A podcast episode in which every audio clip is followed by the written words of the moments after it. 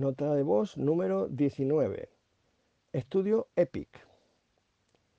El estudio EPIC demostró que pacientes en estadio B2 de la clasificación ACVIN eh, para la enfermedad mitral que estaban tomando Bedmedin, es decir, Pimovendan, se beneficiaban de dos factores importantes.